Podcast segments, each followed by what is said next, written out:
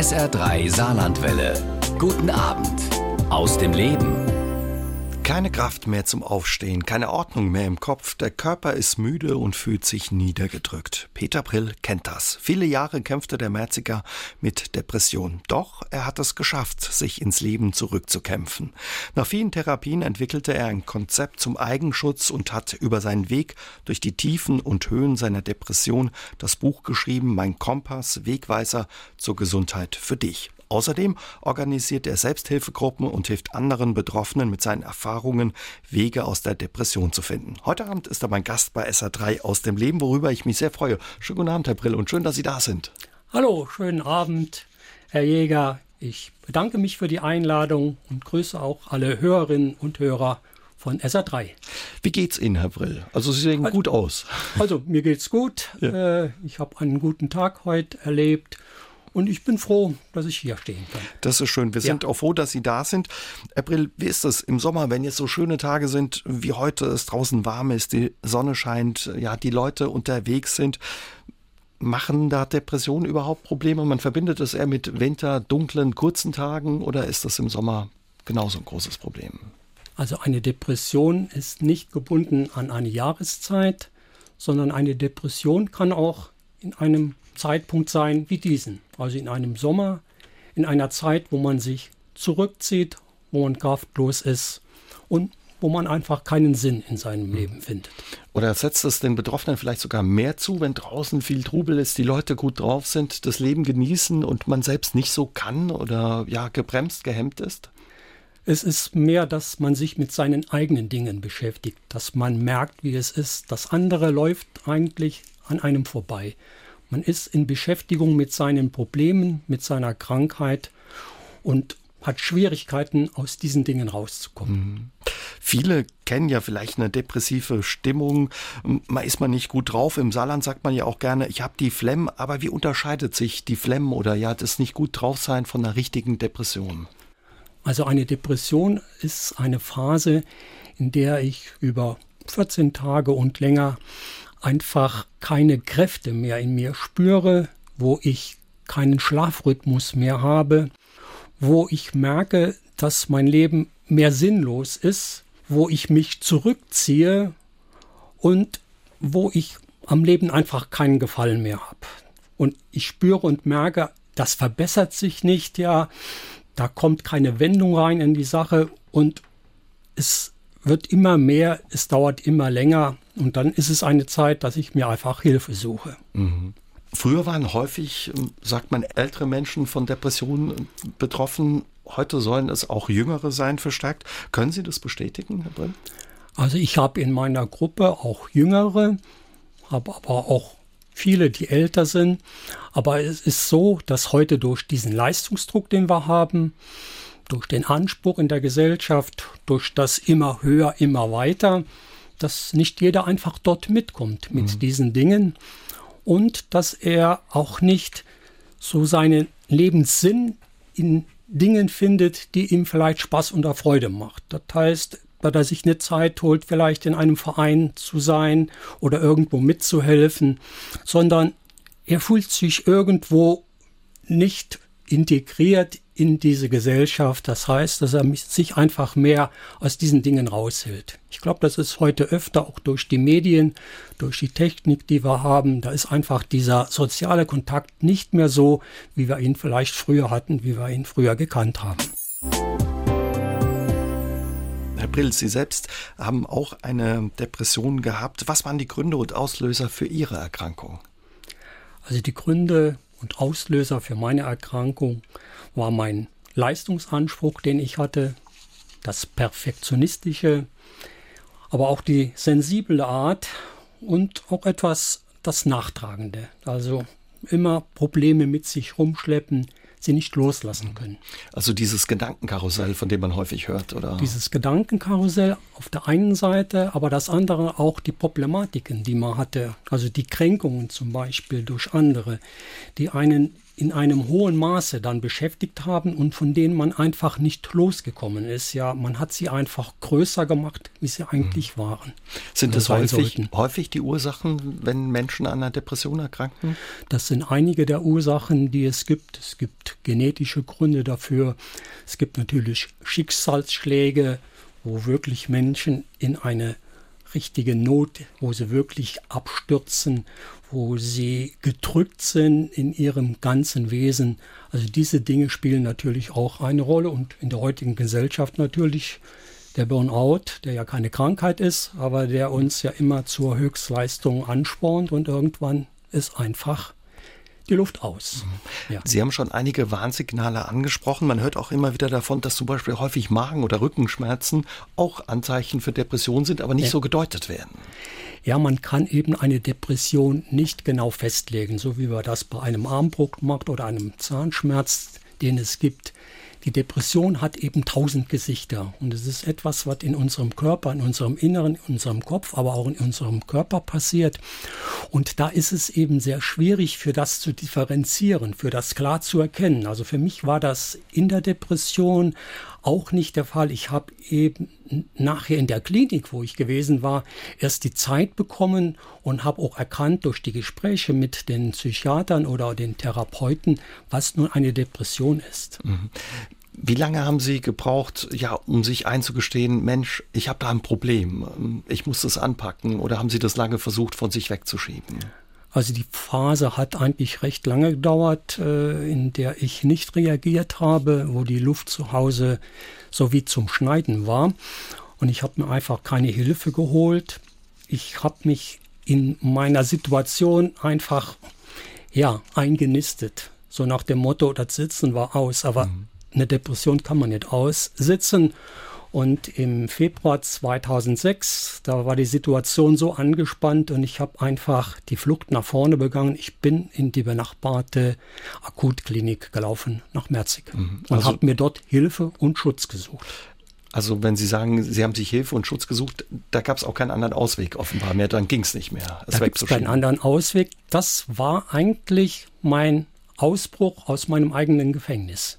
Das war das einzige Richtige, was ich getan habe, mich dort in die Hand der Spezialisten und der Fachleute zu begeben und dort Zeit, Ruhe zu finden und nochmal einen Neuaufbau in einer Struktur. Hm. Hat das nicht unheimlich viel Kraft gekostet, über die Jahre das wegzuschieben und zu verstecken? Also das sind enorme Kräfte, die man dabei verliert. Man ist ja dann nachher so kraftlos. Mhm. Man ist ja so mutlos und durch all diese Abläufe, die man in sich hat, ist auch dieses Gefühl, das man in sich hat, ein Getriebensein. Ein Gefühl, das ich heute nicht mehr beschreiben kann, aber ein Gefühl, das kaum zum Aushalten ist. Der Kopf, der rast, er beschäftigt sich mit so vielen negativen Sachen, ja, das innere Getrieben und der Körper, er wird immer schwächer. Also man muss dann einfach öfter, man legt sich hin, man legt sich ins Bett, man ist platt, man ist einfach nicht in der Lage, sein normales Leben durchzuführen. Herr Brill, Sie haben uns erzählt, ja, dass Sie den klassischen Weg mit bei Ihrer Depression gegangen sind. Erst von Verdrängen bis dann eben hin zur Erkenntnis, dass Sie Hilfe brauchen, dass es ohne Hilfe nicht mehr ging. Wo haben Sie Hilfe gefunden? Also ich habe Hilfe erstmals gefunden bei meinem Hausarzt. Der hat mir über viele Jahre hat der mir geholfen mit seiner Art, aber auch mit dem Einsatz von Tabletten, obwohl ich Tabletten zu der Zeit nicht mag oder äh, ich konnte Tabletten einfach nicht gut nehmen. Mhm. Das war für mich etwas, was ich eigentlich weglassen wollte. Da schrecken auch viele zurück, aber, ne? wenn ja, das heißt, probieren Sie es mal mit Tabletten. So, aber wir kommen ja vielleicht auf dieses Thema nochmal zurück, wie das mit den Medikamenten ist. Und da habe ich meine Hilfen gefunden. Ich habe auch Hilfe in Selbsthilfegruppen selbst gefunden. Aber wie es dann nachher, wie ich so sage, so richtig losging, wie ich in der schweren Depression ging, da war ich in der Klinik hier, in der Akutklinik Psychiatrie in Merzig, war dort im stationären Bereich, in der Tagesklinik, aber auch ambulant. Mhm. Und da habe ich natürlich profimäßige Hilfe gefunden bei den Ärzten, bei den Psychologen, aber auch eben bei den Ergotherapeuten. Und teilweise eben auch bei den Patienten, die man also dort auch getroffen hat. Also aus den Erfahrungen der anderen ja. gelernt, wie Sie das heute ja. auch weitergeben, Ihre ja, Erfahrungen an andere Betroffene. Trotz alledem, Sie haben ja auch gesagt, Sie haben das eine Zeit lang verdrängt, versteckt. Wie viel Kraft hat das gekostet oder wie haben Sie das gemacht, das zu verstecken? Sie waren ja noch im Beruf, Sie haben im Landratsamt in Merzig gearbeitet. Also ich habe für mich definiert, ein depressiver Mensch ist ein Schauspieler. Das ist jemand, der verstecken kann. Der findet immer Möglichkeiten für etwas unter der Decke zu halten. Und so habe ich es auch gemacht, ja. Und äh, ich habe die Sache einfach durch mein Pflichtgefühl, durch das, dass ich meine Arbeit geleistet habe, durch das, dass ich funktioniert habe in der Familie, habe ich das einfach aufrechterhalten. Ich war der Meinung, es geht wieder weg, aber eine Depression geht nicht weg. Die betrifft die Grundwurzeln des Menschen, ja, wie Kraft, wie Sinnhaftigkeit, aber auch wie Mut. Sie haben die Familien, die Angehörigen angesprochen. Wie war das für Ihre Familie? Wie hat die reagiert? Haben die Sie angesprochen oder haben Sie auch vor denen versucht, das zu verstecken? Also in der Familie kann man das nicht verstecken. Das merkt eine umsichtige Frau. Meine Frau war das, die merkt das. Aber das Problem war einfach, sie hatte nicht den rechten Anpack, um mir zu helfen. Sie wusste auch zu wenig davon und so hat sie mitfunktioniert. So hat sie die Kinder, die noch kleiner waren, beschützt, zurückgehalten davon und hat mich mitbegleitet, hat aber dann nachher auch wichtige Tipps gegeben in der Zeit, wo ich in der Klinik war, wo sie ihre Beobachtungen dann auch dem Oberarzt und dort, den Mitarbeitern mhm. mitgeteilt hat. Und das war sehr wichtig gewesen. Was können denn Angehörige, sei es Ehepartnerin, Ehepartner oder auch Freunde tun, wenn man merkt, Mensch, dem Gegenüber, dem geht es nicht gut, da stimmt was nicht? Also es ist gut, wenn man sich Zeit nimmt mal für den und einfach mal zu ihm geht. Vielleicht ihm zuhört, wenn er was erzählt. Es ist wichtig, dass man sich selber darüber informiert, dass man ihm Tipps gibt, wenn er fragt und dass man da ist für ihn. Mhm. Das heißt, dass er weiß, es ist jemand da. Du bist nicht allein. Der Mensch braucht den Mensch. Und das ist etwas, was man vermitteln kann. Es ist nicht gut, wenn man versucht, ihm jetzt die Ratschläge zu geben und mach es so und so geht es doch und das ist nicht, nicht so schlimm. Sondern es ist einfach wichtiger, so ihn zu beobachten so sein Gefühl vielleicht mitzuteilen und seine Beobachtung und dann vielleicht mit ihm in ein Gespräch zu kommen. Das wäre schon sehr viel wert, das zu tun. Also dieses, ach komm, stell dich nicht so an, es wird wieder, ja. reiß dich zusammen, das ist nicht der richtige Rat. Das ist gar nicht der richtige Weg. Das sind auch Dinge, wo man sich letztendlich nachher nur drüber ärgert und zieht sich zurück, weil das hilft mir nicht weiter, weil das sind einfach Dinge, ich würde gern und kann nicht ich würde gerne noch mehr, ich würde gerne meine Aufgaben vermehrt erfüllen, aber ich bin dazu nicht in der Lage, da das fällt zu die Kraft, tun, ja. ja. Und da hilft so ein Spruch, hilft da nicht. Wie ist das eigentlich, ja, wenn einem diese Kraft fehlt? Wie war das für Sie, wenn Sie unterwegs waren? Wahrscheinlich waren Sie in der Zeit logischerweise auch eingeladen mhm. zu Festen, ja. vielleicht zu ja. Partys. Alle sind gut drauf, freuen mhm. sich und man selbst, ja, einem gelingt es einfach nicht.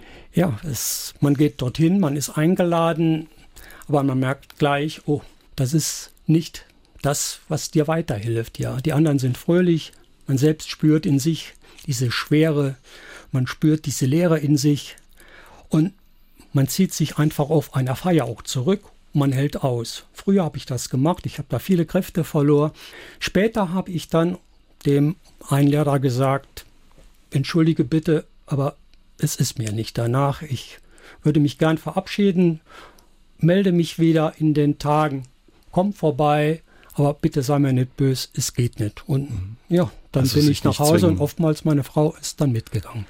Wolfgang Peter hat sich bei uns im Studio gemeldet unter der 64064 und hat erzählt, dass er auch viele Jahre an Depressionen gelitten hat und dann zur Kur in Saarland kam und dann hier Hilfe gefunden hat, die ihm sehr geholfen hat und es so weit ging, dass er in Saarland gezogen ist, hier eine neue Heimat gefunden hat und sich mittlerweile wohlfühlt. Eine schöne Geschichte. Ja. Herr Brill, Martina hat sich bei uns per WhatsApp gemeldet und äh, sie sagt, ja, bis die Diagnose da war bei ihr oder bis sie wusste, warum der Akku leer war, das hat ein ganz schönes Stück gedauert. Und als es dann klar war, dann war es auch leichter, sich Hilfe zu suchen. Ein Problem dabei bei dem Thema Depression sei häufig auch, dass es noch ein Tabuthema ist. Wie erleben Sie das und wie haben Sie das erlebt? Ist es ein Tabuthema noch? Es ist ein Tabuthema, weil wir uns eben in einer Leistungsgesellschaft befinden und dort ist einfach der Anspruch zu funktionieren. Und wenn aber diese Möglichkeit in einem selbst nicht gegeben ist zu funktionieren, dann ist es etwas, wo ich mich zurückziehe, aber auch dem anderen das nicht mitteile, was in mir ist. Einmal, weil ich der Meinung bin, er versteht es nicht. Das andere, weil ich ihm nicht vertraue. Oder weil ich einfach noch nicht weit genug in meinen Erkenntnissen bin um einfach mir Hilfe zu holen und Hilfe zuzulassen. Mhm. Ist ja auch mit viel Scham verbunden für einige Betroffene. Es ist mit Scham verbunden, weil es ja eine Offenlegung ist. Es ist ja etwas von mir, was ich berichte, etwas, was ich von mir preisgebe, von dem, wie ich bin, wie ich funktioniere. Aber es ist auch etwas, was ich glaube, wir alle in uns haben. Wir haben ja alle die zwei Seiten in uns. Wir haben ja das Gute wie auch sage ich mal, das Böse in uns. Ja, wir haben ja alle Dinge, wo wir sagen, ja, mit denen komme ich nicht so gut zurecht mhm. oder die äh, funktionieren nicht so gut. Oder das ist eine, eine schwierige Seite von mir. Beim Depressiven ist es eben so, dass er da keine richtigen Hilfsmittel hat und Lösungen findet, um damit zurechtzukommen. Und dafür braucht er die Unterstützung. Er braucht die Fachleute. Er braucht Menschen, die ihm gut gesonnen sind. Heute sprechen Sie ganz offen darüber. Wie schwer war das ähm, für Sie, das ja darüber zu sprechen oder fiel Ihnen das schon immer leicht? Also über dieses Thema habe ich nicht viel gesprochen. Ich hatte aber Gott sei Dank Menschen gehabt, die mir zugehört haben, Menschen, denen ich vertrauen konnte und Menschen, die mich ernst genommen haben. Und das war schon sehr wichtig gewesen, solche Menschen zu haben, auf die Verlass war. Mhm. Also haben wir vorhin ja. schon angesprochen, also man kann die Leute durchaus ansprechen, aber sich dann Zeit nehmen und zuhören. Und das Zuhören ist einfach mal, mal zu erfahren, was ist mit dem anderen. Nicht gleich eine Lösung zu haben, sondern einfach sich die Zeit zu nehmen, dem anderen die Zeit schenken, den anderen sein Gefühl, das er hatte, mal ernst zu nehmen, ihn zu verstehen. Und das ist ja auch das, was in Selbsthilfegruppen ist, wo man sagt, hier werde ich verstanden, hier merke ich, da sind Menschen, die meine Geschichte, die mein Leben und die meine Schwierigkeiten verstehen und mich akzeptieren und versuchen, mir weiterzuhelfen. Es gibt eine Frage von ähm, einer Hörerin, einem Hörer, ob es auch Unterschiede in der Bewältigung von Depressionen zwischen Frauen und Männern gibt. Haben Sie da Erfahrungen zum Beispiel auch aus Ihrer Arbeit in den Selbsthilfegruppen? Also ich habe da Erfahrung drin. Diese Erfahrung ist einmal, dass vermehrt Frauen zu diesen Gruppen kommen wie Männer. Bei Männern ist es eher so, dass sie von ihrem Bild als Mann natürlich den Starken darstellen dass sie eher der sind, der keine Schwäche zeigen, der ja. keine Schwäche zeigen kann. Bei den Frauen ist es so, das sind ja äh, Menschen, sage ich mal, die so viele Dinge regeln in der Familie oder rundherum. Und Frauen haben ein anderes Interesse an Sachen. Die interessieren sich dafür. Und Frauen sind natürlich auch die, die mehr darüber reden, die mehr darüber sprechen, ja. Und da gibt es schon Unterschiede Frau gegen Mann. Aber es ist so, dass ich auch einige Männer haben, die sich auch erklären, die sich auch mitteilen und wo ich sagen kann, ja, da ist auch jetzt an ein Ankommen in der Krankheit und ein Bewältigen. Aber es gibt da schon einen Unterschied. Es kam nochmal die Frage auch ins Studio, wo gibt es denn Anlaufstellen neben dem Hausarzt, wo man sich Hilfe holen kann oder anklopfen kann und sagen kann, du, da läuft was schief oder ich brauche Hilfe. Also die Anlaufstelle, wie gesagt, der Hausarzt. Dann haben wir natürlich die Kliniken, die es verschiedenartig gibt. Wir haben natürlich die Psychologen, die bereitstehen dafür, aber auch die KISS in Saarbrücken, also die Kontakt- und Informationsstelle für Selbsthilfe, aber auch das Saarländische Bündnis für Depression, mit denen ich auch zusammenarbeite, aber auch so Stellen wie Lebensberatung oder Telefonseelsorge. Das kann eine erste Station sein, wo man eben gehört da, wird und Hilfe bekommt. Wo man Hilfe bekommt, ja. Aus Ihren persönlichen Erfahrungen, Herr Brill, ist dieses Buch und auch dieses Konzept entstanden. Mein Kompass, Wegweiser zur Gesundheit für dich. Wie muss man sich ähm, das vorstellen? Was steckt dahinter? Also hinter diesem Schlüsselwort Kompass, da steckt ein Konzept. Da steckt ein Konzept, das ich in der Klinik angefangen habe zu entwickeln zum Selbstschutz. Und es waren mir wichtig, die Wurzeln zu finden, die bei mir nicht in dem Maße vorhanden waren.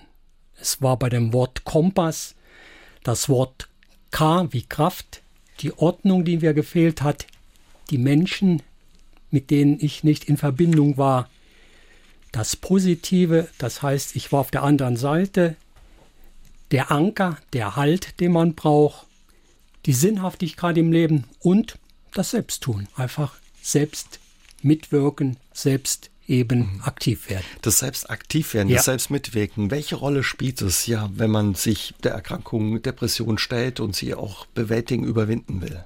Also eine Depression kann man nicht behandeln mit Tabletten und nach dem Mittel das war's, Doktor, mach mich gesund. Also wegen Kopfschmerzen. Das, ich nehme eine Kopfschmerztablette und weg das ist geht es. nicht, sondern eine Depression ist ja eine Sache, die den ganzen Menschen ganzheitlich erfasst. Und da ist es einfach notwendig, dass der Betroffene selbst an sich arbeitet, dass er selbst Dinge findet, die ihm gut tun. Zum Beispiel, er geht in die Natur, er geht wandern, er fährt Fahrrad. Ich selbst bin ein Läufer, der zweimal laufen geht. Oder er geht, wie ich, in eine Sauna rein, um sich zu stärken. Und er sucht vielleicht Dinge, die er vernachlässigt hat, die er immer machen wollte, zum Beispiel Talente, die er hat, ein Hobby, das er nicht gepflegt hat. Er geht vielleicht in einen Verein. Sie haben angefangen zu singen, haben Sie ja, mir verraten. Ich habe mich entschlossen, in einem Chor zu singen, in einem Kirchenchor in meiner Heimatgemeinde. Das war am Anfang sehr schwer, aber die haben mich da recht gut aufgenommen. Und ich habe aber nachher gemerkt, stimmlich hat das einfach noch nicht geklappt hatte auch Schwierigkeiten und ein Hals- und Nasenarzt hat mir dann gesagt, ich sollte einfach mal probieren, nochmal diesen Bereich zu stärken. Und da war auch das Gespräch der Musik. Und so habe ich dann in der Musikschule in Merzig begonnen, eine Gesangsausbildung. Und das ist vor über zehn Jahren gewesen. Und ich muss all meinen Gesangslehrerinnen danken dafür, dass wir in der Zeit alles jetzt auf die Beine gestellt haben. Denn es ist eine Therapie, dieses Singen. Denn es gilt, Ruhe, Gelassenheit zu finden um dann in dieser Ruhe und Gelassenheit den besten Ton zu finden, einfach das Lied dann rauszubringen. Und wenn man verkrampft ist, kommt da kein schöner Ton da raus. Da kommt ne? nichts Schönes raus. Also da braucht man die Ruhe und die Gelassenheit. Und Yoga ist auch so eine Sache, die ich auch mache. Und äh, das ist einfach auch etwas. Ruhe, Gelassenheit und in seinem Leben einfach eine Entschleunigung reinbringen. Das klingt jetzt so leicht, aber trotz alledem, wie schwer ist es gefallen, wieder Verantwortung für sich zu übernehmen, all diese Dinge anzupacken, wenn einem die Decke auf den Kopf fällt, es drückt, man müde ist, nicht raus kann, nicht aufstehen will und kann auch. Also wichtig ist dafür, dass man ein Ziel hat, dass man nochmal etwas erreichen will. Und dieses Ziel ist etwas, das mich anspornt. Dieses Ziel will ich erreichen, wenn ich auf einen Berg will. Ich will einfach dort hoch um die Aussicht zu genießen, um diese Leistung zu vollbringen. Und da ist es wichtig, dass ich beginne mit dem ersten Schritt und dass ich Stück für Stück das mache. Also die weite Sicht, die bringt mir immer noch mal eine Überforderung. Aber die kleine Sicht, der kleine Schritt, die kleinen Dinge sinnvoll zu werten, das sind Dinge, die mich zum Ziel bringen und Sie wissen Sie ja selbst, wenn man etwas in sich drin hat, wo man Lust hat, wo man etwas erreichen will, dass auch dann eine andere Energie mhm. da ist. Und das sind Dinge, die zum Beispiel helfen dabei. Sie waren, als Sie so richtig drin standen oder ja richtig am Boden waren mit Ihrer Depression Anfang äh, Mitte 50, ja. standen noch im Beruf. Wie sehr ja. spielte da auch die Angst eine Rolle, vielleicht nicht mehr zurückkehren zu können in den Beruf, berufsunfähig zu sein, zu werden? Also das spielt eine große Rolle bei mir. Ich hatte halt immer für mich definiert, die Arbeit zu erfüllen und dann nach einer Zeit, wie eben nach 40, 45 Jahren, dann wohlverdient in eine Rente oder in eine Pension gehen zu können. Und ich hätte mir nicht vorstellen können, mit 50, 55 Jahren zu Hause zu sein, weil ich auch mit dieser Krankheit zu Hause, glaube ich, gelebt hätte. Mir haben auch die Leute auf der Arbeit oder wo ich war viel gebracht, die haben mich weiterentwickelt. Zu Hause hätte ich nur meinen kleinen Bereich gehabt und ich fand es immer gut und mein Hausarzt hat gesagt, geh so schnell wie möglich nochmal in deine Arbeit rein, in dein Umfeld rein, in das, für was zu tun ist. Und das ist dann nachher auch so eine Sache, was man erreichen will oder was man erledigt haben will. Und ich glaube, das ist wichtig. Aber läuft man nicht Gefahr, sich auch wieder zu übernehmen, wenn man schnell wieder zurück zur Arbeit geht, was vielleicht auch der Auslöser für die Depression war? Aber da gibt es ja heutzutage auch die Möglichkeit, dass ich einfach mehr Stück für Stück reinkomme. Also es ist nicht so, dass man nach einer Depression sofort wieder voll einsteigt, sondern es geht dann stundenweise, wo man geht, man probiert es aus und wenn es nicht funktioniert, muss man den Schritt zurück nochmal machen. Aber voll einspringen, das ist etwas, das nicht immer funktioniert. Aber da gibt es heutzutage auch die Möglichkeiten, dass wir Stück für Stück nochmal in unsere Arbeit können reingehen. Herr Brill, das eine ist Ihr Buch, das andere, was Sie aber auch machen, Sie ja leiten Selbsthilfegruppen. Wie kam es dazu und was waren die Beweggründe zu sagen, ich ja, helfe anderen weiter? Also erstmal bin ich dankbar, dass ich hier stehen kann und Teil der vielen ehrenamtlichen Helfer bin in der Selbsthilfe. Und es gibt im Saarland etwa 700 bis 750 Selbsthilfegruppen. Es war für mich einmal, dass ich ein Konzept hatte, mit dem ich arbeiten konnte. Also ich konnte den Leuten etwas bringen. Ich mhm, hatte Erfahrungen, die ich mit mhm. reingebracht habe. Und es war für mich wichtig gewesen, dass ich diese Erfahrung eben an weitergeben, an Interessierte, aber auch an den anderen lerne. Denn mit ihren Geschichten oder mit ihren Problemen habe ich natürlich auch gelernt. Wie funktioniert sowas? Wie läuft sowas ab? Wer kann zu so einer Selbsthilfegruppe kommen und wie muss man sich das da vorstellen? Ich habe eine Selbsthilfegruppe in Merzig im Mehrgenerationenhaus. Wir sind insgesamt mit 16 Personen. Die gibt es jetzt schon seit mehreren Jahren. Es ist eine geschlossene Gruppe, das heißt, alles, was dort gesprochen ist, bleibt in der Gruppe drin. Die Gruppe meldet sich an zu einem Treffen. Es wird von mir moderiert. Wir beginnen immer mit einer Meditation. Und es ist etwas Besonderes, das wir haben. Wir arbeiten mit Karten. Wir arbeiten mit grünen, gelben und roten Karten. Das hat die Bedeutung, der Betroffene gibt den Leuten, die dort sind, aber auch mehr zu verstehen. Bei Grün ist es alles okay, bei Gelb ist es klar und bei Rot heißt es, ja, ich bin verletzt, ich habe ein Problem, bitte helft. Und mhm. dann ist es natürlich, dass wir uns zuerst mit diesen Problemen beschäftigt. Es gibt Themen, die dort behandelt werden, auch ausgesucht von den Mitgliedern, die sich mit dem Kompass beschäftigen, mit Teilen aus dem Kompass. Ja, es gibt halt eben das, was Betroffene eben mit vorbringen in so einer Gruppe. Und es gibt Regeln in so einer Gruppe. Es gibt Regeln. Ist es eine große Nachfrage und kann jeder kommen? Sie haben schon gesagt, man muss sich anmelden. Also die Anfragen sind da. Ich habe eine Warteliste dafür, aber es gibt auch noch im Umkreis in Wadern oder in Dillingen bei der KAB gibt es auch Selbsthilfegruppen, die dort organisiert sind und wo man sich natürlich anmelden und nachfragen kann.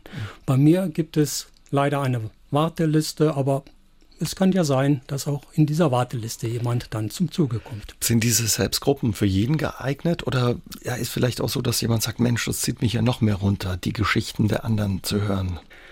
Also in der Selbsthilfegruppe ist es so, dass ich mich mit dem Betroffenen erstmals unterhalte und auch nochmal sehen, wie es bei ihm steht. Und ich habe schon in einigen Fällen den Leuten gesagt, sie sind einfach noch nicht für diese Selbsthilfegruppe, weil sie in ihrer ganzen Entwicklung noch nicht so weit waren. Sie waren noch nicht stabil genug und es waren Fälle, die einfach zu den Psychologen gehört haben oder vielleicht auch in eine Klinik. Das andere sind Menschen, die in einer Gruppe sind, die schon eine gewisse Erfahrung haben und wo wir natürlich uns auch austauschen, wo die Leute sich auch melden und wo sie auch sagen, halt, stopp, das geht mir zu weit, das reißt mich runter, damit kann ich nicht zurechtkommen, können wir das Thema beenden oder später machen, aber es ist jetzt nicht für mich. Das gibt's mhm. natürlich. Nora hat per WhatsApp ins Studio gemeldet und würde von Ihnen gerne wissen in Bezug auf Depressionen. Gibt es einen Unterschied oder was ist der Unterschied zwischen Gelassenheit und Achtsamkeit? Gelassenheit ist das, was ich in mir drin habe, wenn ich die Dinge, wie sie kommen, einfach fließen lasse, wenn ich sie wirken lasse, gelassen, ruhig werde. Eine Achtsamkeit ist eine Sache, wo ich in Zeit und Raum bin. Zeit in hier und im Jetzt.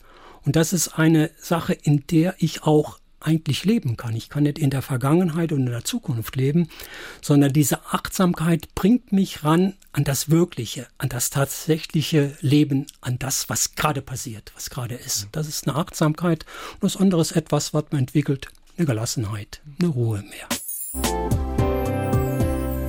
Wir haben schon über die Angehörigen gesprochen, wie wichtig sie auch sind äh, bei der Erkrankung. Die können zum Beispiel auch, weil sie häufig auch alleine sind, haben sie mir verraten, mit der Erkrankung ihres ja, Partners oder Familienmitgliedes oder Freundes auch zu ihren Selbsthilfegruppen kommen.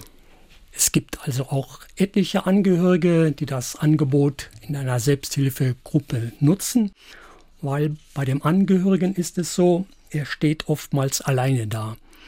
Ihm fehlt die Hilfe von außen, der Betroffene erhält sie, aber er muss eher sehen, wie er zurechtkommt. Er soll sich natürlich Rat holen, er soll sich auch Hilfe holen, aber das ist oftmals nicht der Fall. Man funktioniert und guckt einfach so gut es geht durchzukommen, ja. Und deshalb also auch die Angehörigen, die zu meinen Vorträgen kommen oder eben auch in der Selbsthilfegruppe sind.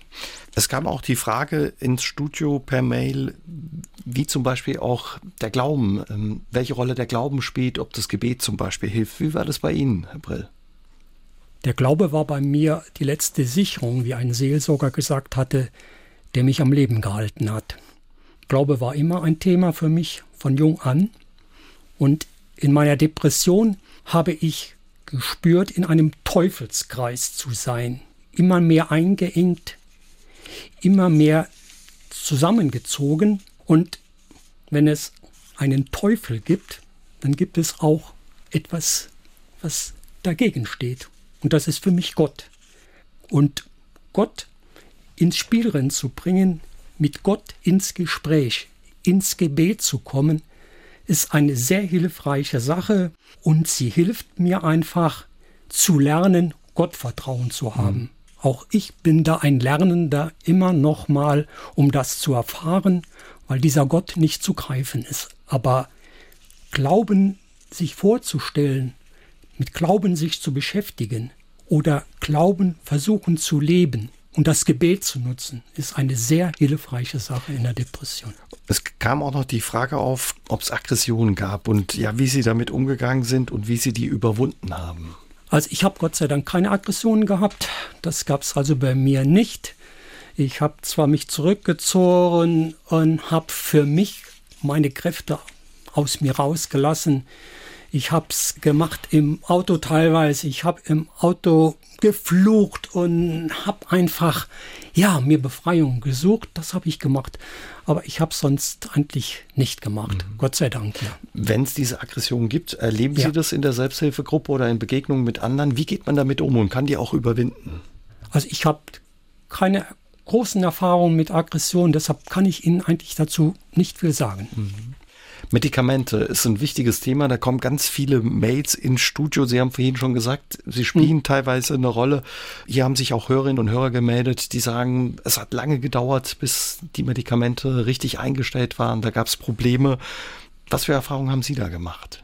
Medikamente hatte ich abgelehnt, wie ich schon mal gesagt hatte. Aber ich weiß heutzutage, wie wichtig Medikamente sind und wie wichtig ihr Schutz ist. Es gibt unterschiedliche Medikamente in ihren Wirkungen. Es gibt Medikamente, die schnell wirken, die aber eine Abhängigkeit bringen können. Und es gibt Medikamente, die länger brauchen, aber dann auch nicht diese Abhängigkeit bringen. Und deshalb ist es wichtig, bei einem Arzt oder einem Psychiater zu sein, der natürlich die Geschichte kennt und dann entsprechend diese Medikamente verordnet, die sehr unterschiedlich sein können und ihre Wirkung haben. Und bei diesen Medikamenten ist es so wichtig, einfach ein Vertrauensverhältnis mit diesem Psychiater, mit dem Arzt zu haben und einzuhalten, das, was vereinbart worden ist. Also ich warne davor, Medikamente abzusetzen.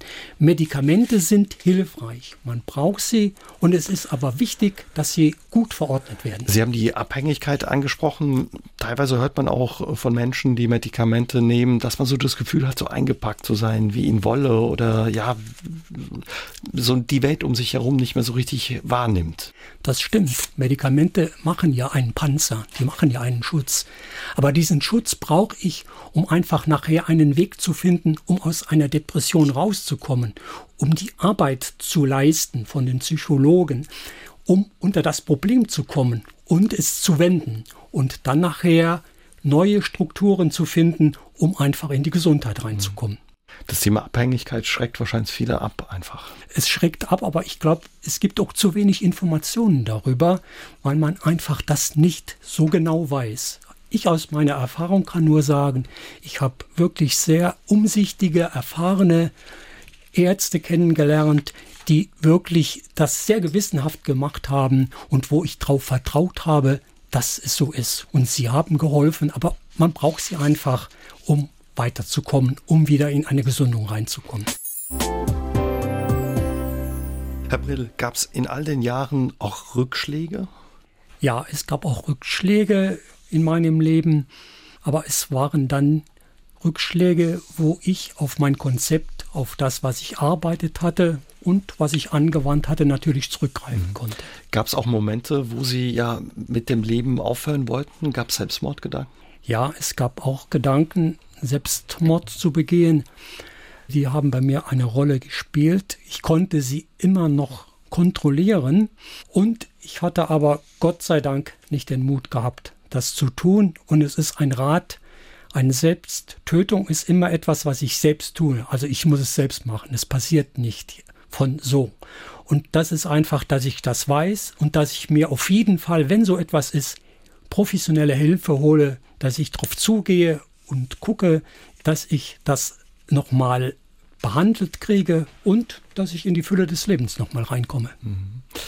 Was ist nach all den Jahren mit der Krankheit, äh, mit der Sie gelebt haben, sich auseinandergesetzt haben, auch ähm, gegen Sie gekämpft haben, Ihre Erkenntnis? Also die Erkenntnis ist einmal, dass die Depression behandelbar ist. Und man kann aktiv selbst mitwirken. Man kann selbst aktiv was tun. Wichtig ist dabei, dass man für sein Leben lernt, dankbar zu sein. Dankbar für das, was man hat, aber auch dankbar für die kleinen Dinge, aus denen man dann einen Sinn findet und es ist somit das Ziel, wieder in sich diese Liebe zu entdecken im Herzen, dieses aus dem Herzen leben können, dieses Frohmachende, diese Kraft zu finden, ja, und dann die Erkenntnis, der Mensch braucht den Mensch. Der Mensch braucht ihn in der Familie, im Verein, in sozialen Kontakte, weil er auch da gebraucht wird. Mit seiner Einmaligkeit, mit seinem Besonderen, was er in sich mhm. drin hat, mit all seinen Fähigkeiten, jeder Mensch wird gebraucht. Und der Depressive hat so viele Dinge, die ihn auszeichnen, die ihn besonderbar machen. Und das gilt es einfach zu entdecken und zu leben. Aber wenn ich Sie richtig verstehe, das begleitet einem schon auch das ganze Leben, die Krankheit, wenn sie behandelbar, nicht heilbar ist aus Ihrer Sicht? Also es ist eine Sache, die man sein ganzes Leben hat. Aber es ist eine Sache, mit der man sein Leben gestalten kann. Man kann sein Leben einfach nochmal neu leben. Man kann Dinge tun, für die man vielleicht früher keine Zeit hat. Man kann ein Buch lesen. Man kann vielleicht reisen. Hier in unserer Gegend im Saarland oder in der Umgebung gibt es so viele schöne Orte, Bereiche, wo man kann hin. Ja, und das, was ich auch gerne tue, ich gehe mal gern etwas Feines hier essen Und das ist etwas, was man sich antun sollte.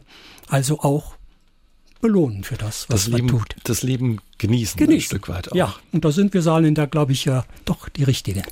Herr Brill, vielen Dank, dass Sie heute Abend mein Gast Ja, waren und ja, gerne. uns von Ihren Erfahrungen erzählt haben. Vielen Dank für Ihren Besuch. Ja, vielen Dank nochmal dafür, Herr Jäger.